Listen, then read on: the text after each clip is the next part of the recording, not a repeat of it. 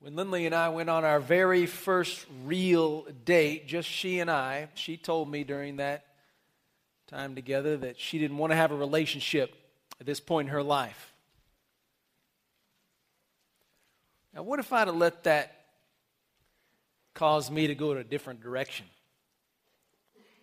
Well, I can tell you I'd be one sad person today because I can look back over the last 20 plus years and I can tell you that I am so grateful that I didn't let that one moment deter me from pursuing Lindley. I'm so glad I didn't go a different direction. You know, there are times in life when what we see in a moment is not near as accurate as what we can see in the big picture. The challenge is that we can see the big picture only really clearly by looking behind us. And it's not near as clear for us as when we look ahead of us. I mean, the past hindsight is 2020, you know, but the future is hard to see. I'm so grateful that we have a God who, who sees the big picture. That not only sees the big picture, but is actually unfolding the big picture according to his promises in Jesus Christ. So we find ourselves in a moment when things aren't going like we thought they should or like we thought they would. What will we do?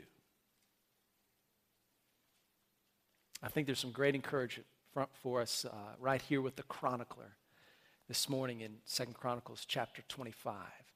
And so I want you to look with me at this story in Second Chronicles 25. If you don't have your Bible, pick up the Pew Bible there in the pew and just turn to page about 335 in the Old Testament there. And you can follow along with me as we read Second Chronicles chapter 25.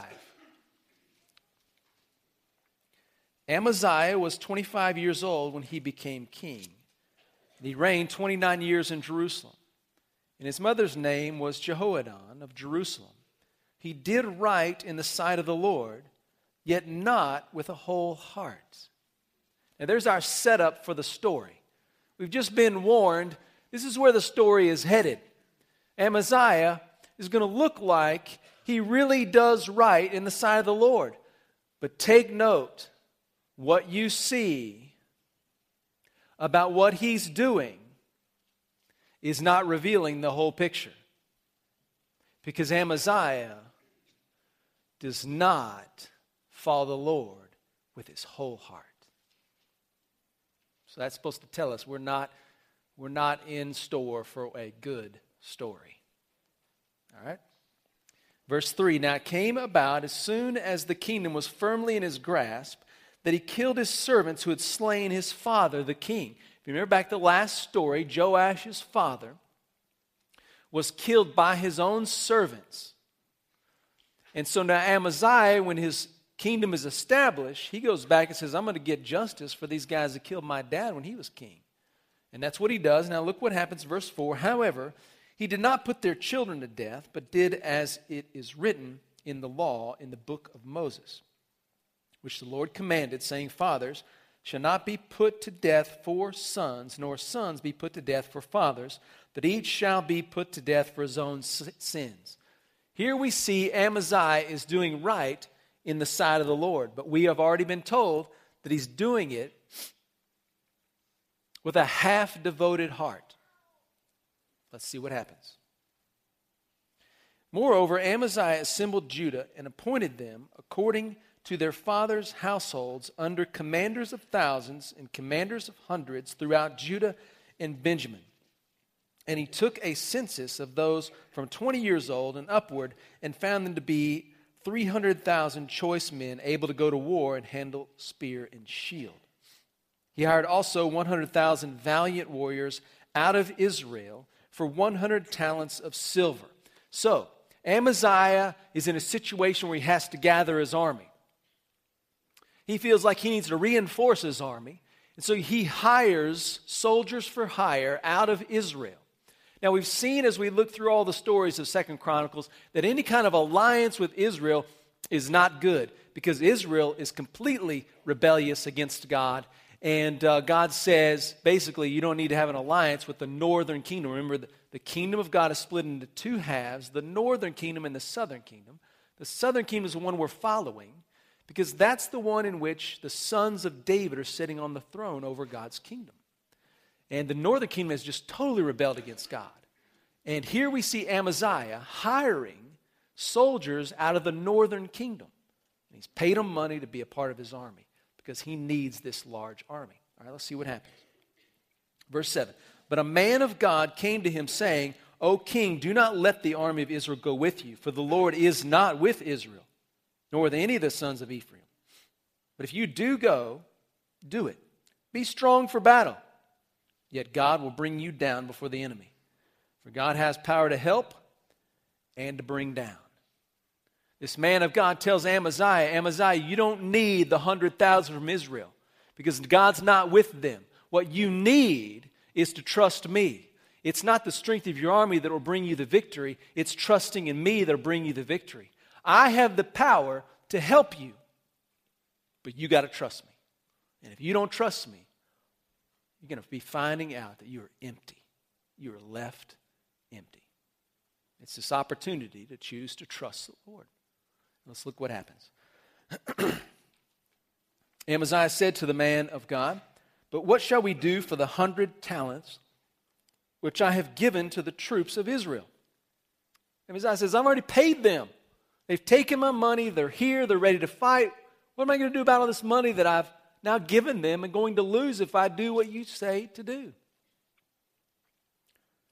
the man of God answered, The Lord has much more to give you than this. If you trust the Lord, the Lord will take care of you. You, you think losing 100 pounds of silver is a big deal? Listen, that's nothing. God's, gonna, God's got a lot more to give you than what you're losing.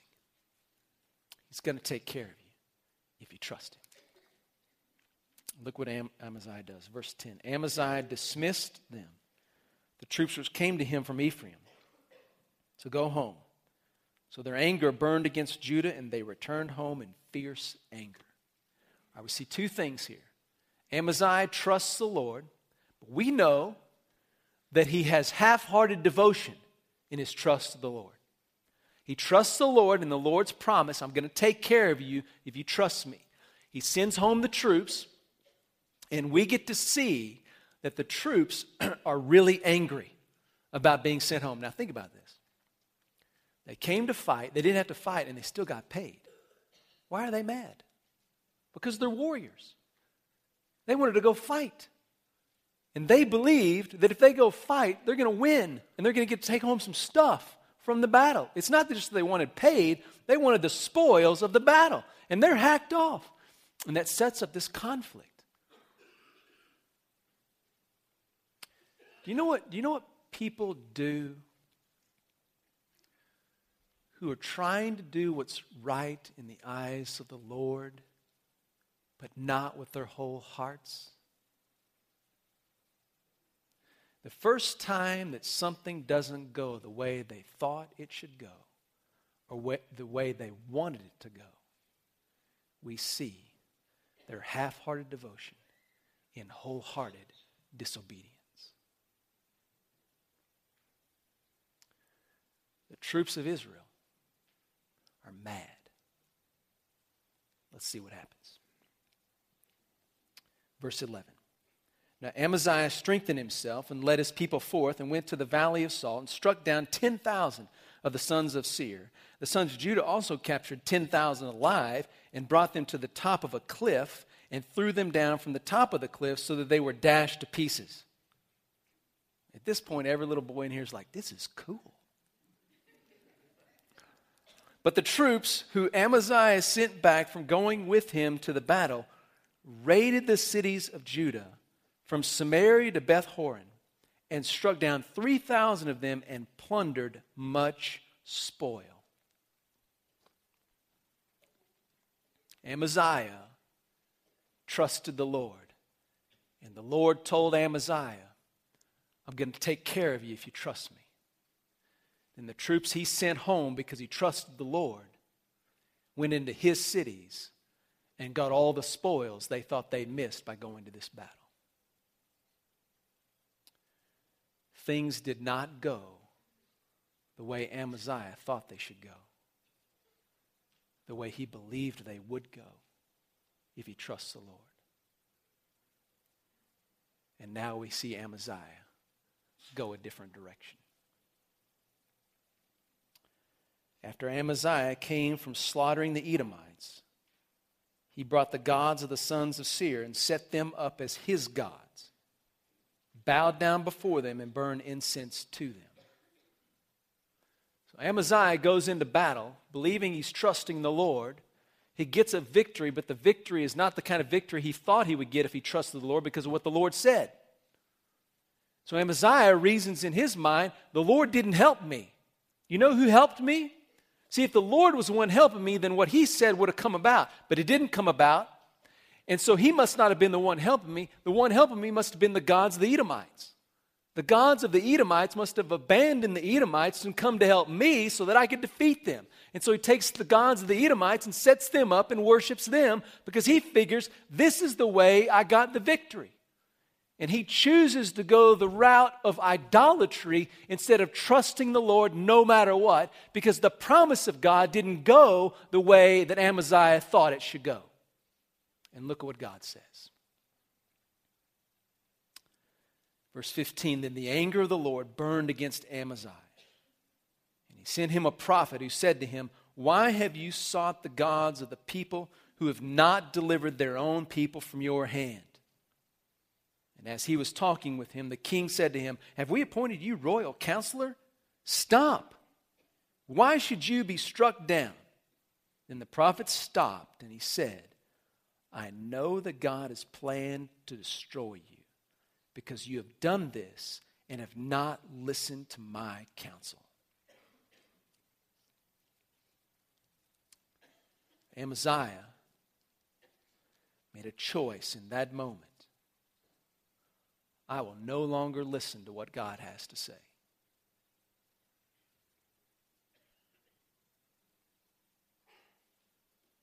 And he chooses to turn a deaf ear to God.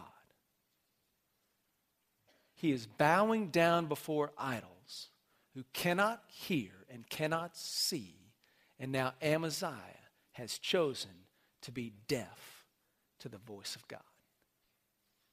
And every time an individual chooses to be deaf to what God says, it is always a precursor for deafness that comes by the judgment of God. Judgment is inevitable for Amaziah. Verse 17 Then Amaziah, king of Judah, took counsel and sent to Joash, the son of Jehoahaz, the son of Jehu, the king of Israel, saying, Come, let us face each other. Hey, I want to fight you, is basically what he's saying. Joash, the king of Israel, sent to Amaziah, king of Judah, saying, The thorn bush which was in Lebanon sent to the cedar which was in Lebanon, saying, Give your daughter to my son in marriage. But there passed by a wild beast that was in Lebanon and trampled the thorn bush. So he just says to Amaziah, Amaziah, you are the thorn bush. I am the cedar. I will crush you. Don't mess with me. You think you're something because you took out Edom. Do not come mess with me. I will crush you. Verse 19, you said, Behold, you have defeated Edom, and your heart has become proud and boasting. now stay at home, for why should you provoke trouble so that you, even you, would fall, and Judah with you? But Amaziah would not listen, for it was from God that he might deliver them into the hand of Joash because they had sought the gods of Edom. Deaf, no longer able to hear what God says by judgment. So Joash, king of Israel, went up and he and Amaziah, king of Judah, faced each other at Beth Shemesh, which belonged to Judah. Judah was defeated by Israel, And they fled each to his tent. Then Joash, king of Israel, captured Amaziah, king of Judah, the son of Joash, the son of Jehoaz, at Beth Shemesh, and brought him to Jerusalem, and tore down the wall of Jerusalem from the gate of Ephraim to the corner gate, 600 feet. He took all the silver and the gold and all the utensils which were found in the house of God with Obed Edom and the treasuries of the king's house, the hostages also, and returned to Samaria. And Amaziah, the son of Joash, king of Judah, lived 15 years after the death of Joash, son of Jehoaz, king of Israel. Now, the rest of the acts of Amaziah, from the first to the last, behold, are they not written in the book of the kings of Judah and Israel? From the time that Amaziah turned away from following the Lord, they conspired against him in Jerusalem and he fled to Lachish. But they sent after him to Lachish, and they killed him there. Then they brought him on horses and buried him with his fathers in the city of Judah. Amaziah experienced God's judgment. And the sad thing is, he didn't have to be that way. God told Amaziah, I'm going to take care of you, just trust me. The problem was not with God's promise. The problem was that Amaziah didn't give time for God to unfold the big picture of how his promise will be fulfilled. Amaziah had no idea what God had planned to do through the raiding of those Judah towns. There's no telling how God wanted to fulfill what he had promised Amaziah, but Amaziah never got to see it because Amaziah did not wait in faith in the Lord no matter what. Things didn't go the way he thought they should go, and he's trying a different route. And it caused him to miss the promises of God, and he lost everything.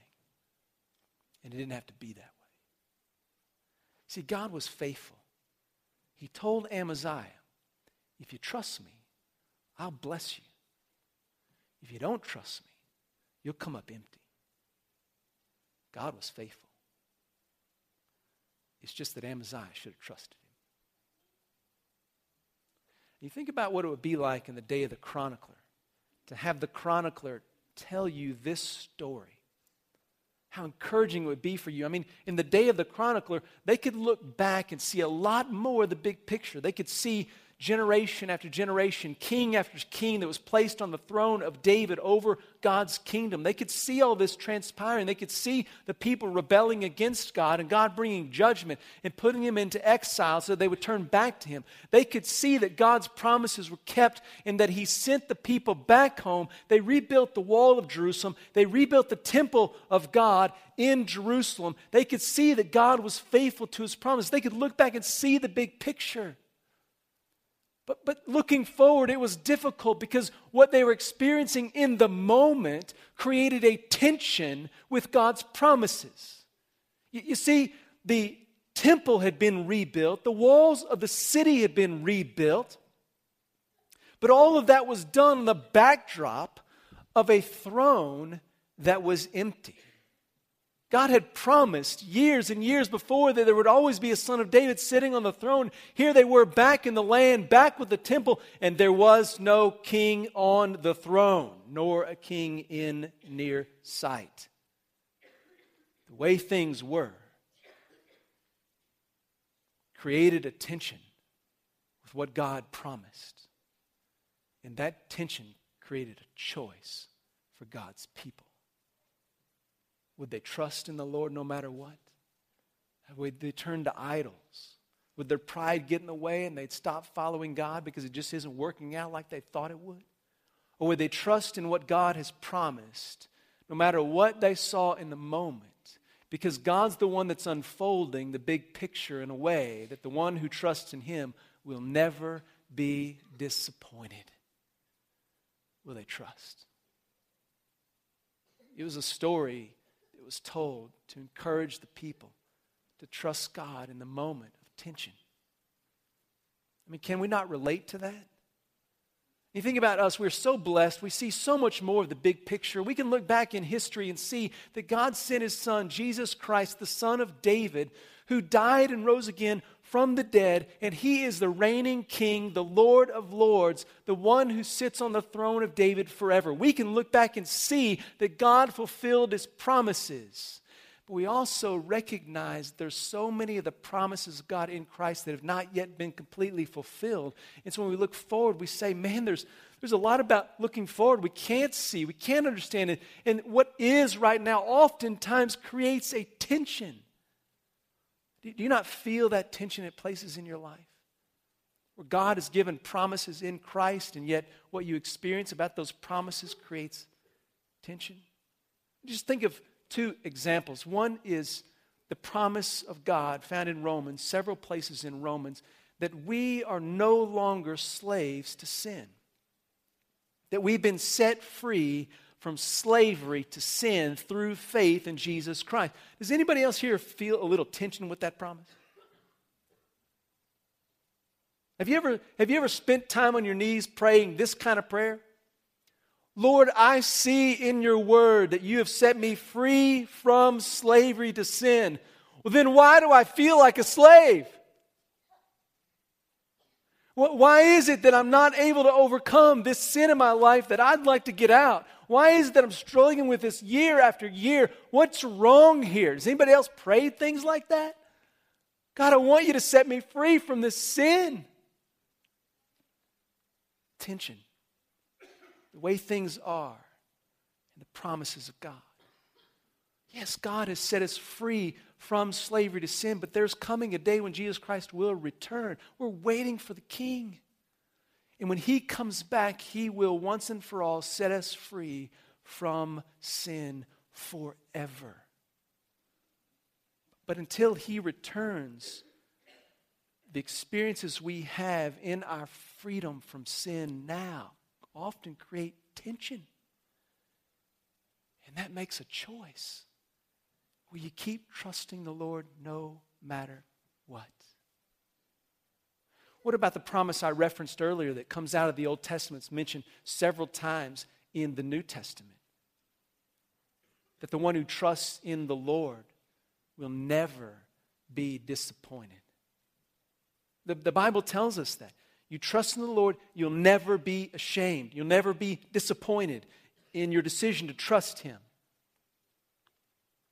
What about that young couple who's trusted the Lord in their marriage and been praying for God to give them children and they can't have kids? What about that surprise that day that they realize they're actually pregnant? And then 12 weeks later, they lose that baby. What do you, what do, you do with that? I mean, is that not overwhelming disappointment? What, what about the man who's who's tried to love his wife and honor her, and God's blessed their marriage. They had this great experience together, seeking the Lord, following Him, raising a family. They got little kids that are coming to know the Lord, and man, it's just a great time in the family. The next thing they know, that he discovers, they discover that his wife has cancer, and she dies of cancer. I mean, is that not going to be a moment of unbelievable disappointment? You see, God promises if you trust in me, you will not be disappointed. Well, what do you do in those moments of life when all you see brings unbelievable disappointment? It's a tension. It creates a choice. And honestly, it doesn't have to be all that dramatic. I mean, if you're struggling with finances here today and, and you're thinking, man, I'm barely going to make it through the end of the month and it's just going to be a tough month, I've got to make sure every penny is accounted for and then, and then you go out tomorrow morning to start your car and your car's broken down. It doesn't start and you've got to spend the day getting to the mechanic. You don't have a choice. You've got to get that car running and you end up missing a meeting at work that was really important. You spend the whole day and you wonder how you're going to make ends meet. You keep telling yourself, God promises me He's going to meet my needs. But it sure doesn't feel like it right now what you can't see is that that meeting that you missed, had you been there, would have been disastrous for your career.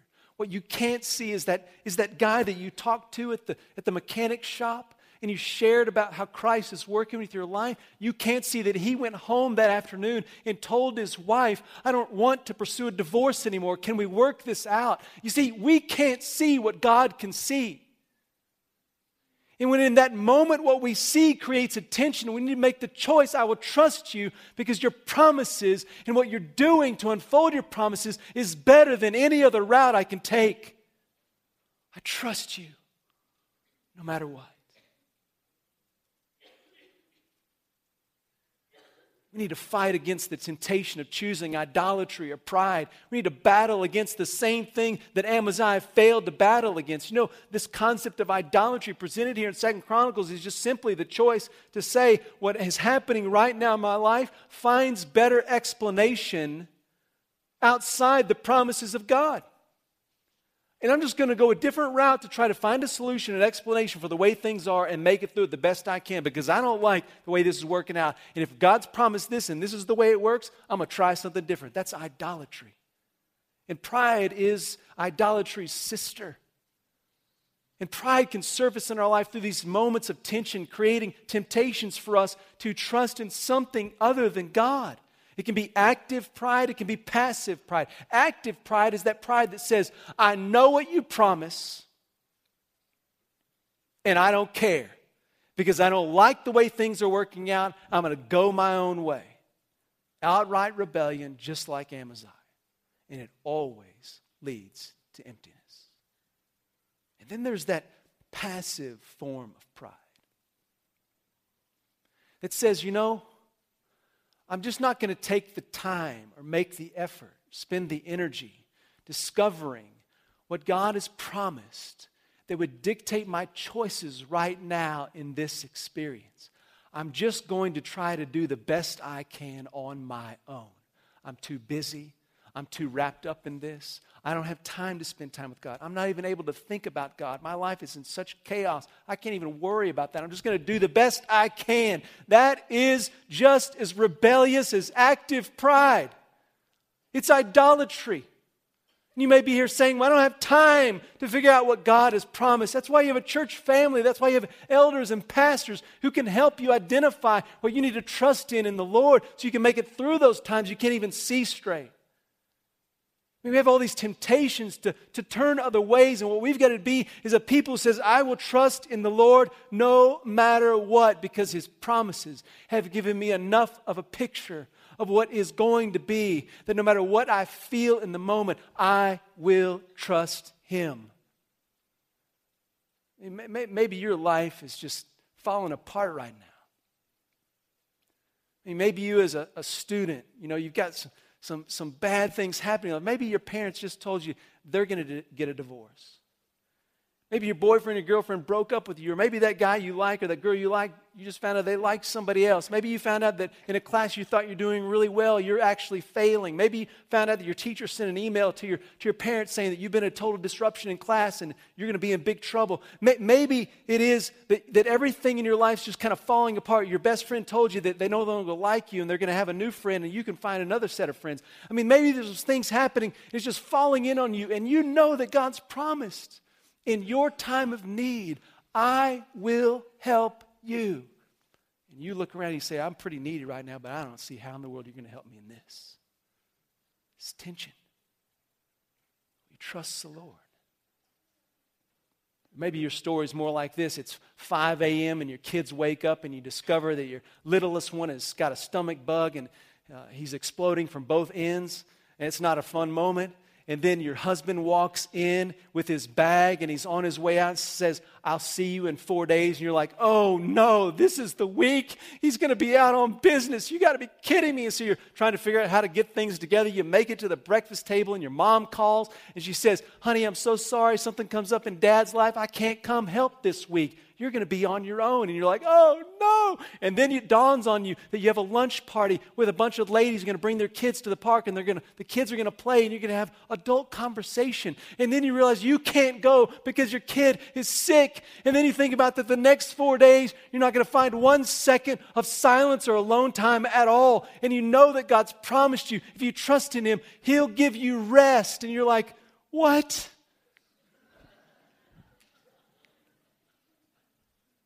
I mean, our lives are full of those moments of tension, the way things are, and what God has promised. And what God wants from us is our whole heart. He wants you to trust Him with your whole heart. No matter how the tension feels in the moment, He wants you to choose to trust Him because He's faithful. He wants your whole heart. Second Chronicles 16 9 says that God is looking throughout the whole earth for someone who wants Him to have their whole heart. And He wants to come and support them. God is ready to come and support you as you trust Him no matter what. But He wants your whole heart. You know, Jesus tells a story in Matthew chapter 21 of a man who has two sons, and he tells one son, I want you to go work today in the vineyard for me. And his son says, I don't really want to do that, Dad. Not feeling it today. Nah, I'm not going. But then later, he decides to go and work in the vineyard. Well, the father has a similar conversation with the other son. He says to the other son, Hey, I want you to work in the vineyard for me today. And the other son says, Yeah, I'm going to do it. That's exactly what I want to do today. I'm excited about that. Thank you for the opportunity. I'm going to work in the vineyard.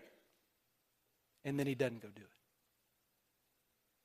And Jesus asked the question which of these sons did the will of his father? And the answer is the first. See, wholehearted devotion to the Lord has less to do with how you feel in the moment of tension and more to do with what you do and why you do it. He wants your whole heart. What that means is that He wants you to follow Him no matter what is happening in the moment because He's given you His promises in Christ that will always make a way, that will always come about, They will always be dependable. Trust in the Lord. You will never regret it. When my parents got married, they began to follow the Lord and they wanted to have kids and they couldn't get pregnant. And they began to just cry out to the Lord that He would give them a child. And He did not answer by giving them a child biologically, but He did open the doors for them to adopt. And that's how I came to be a part of their family. So, from the time that I could remember, my parents would tell me things like, God wanted you to be in our family. God blessed us with you as our son. We are so grateful that we could be your parents and that God's grace brought this about. They encouraged me to see God's handiwork in bringing me into this family so that I trusted the Lord as my Lord and Savior as a little kid. And I said, I've been adopted twice. My mom wrote it in her Bible. Kevin told me today he was adopted twice, once by us and once by his heavenly father. When I was 12, parents got a divorce. I lived with my mom. And my home became a place of complete ungodliness, abuse, drugs, and immorality. A total lack of reverence for God in every way you could think.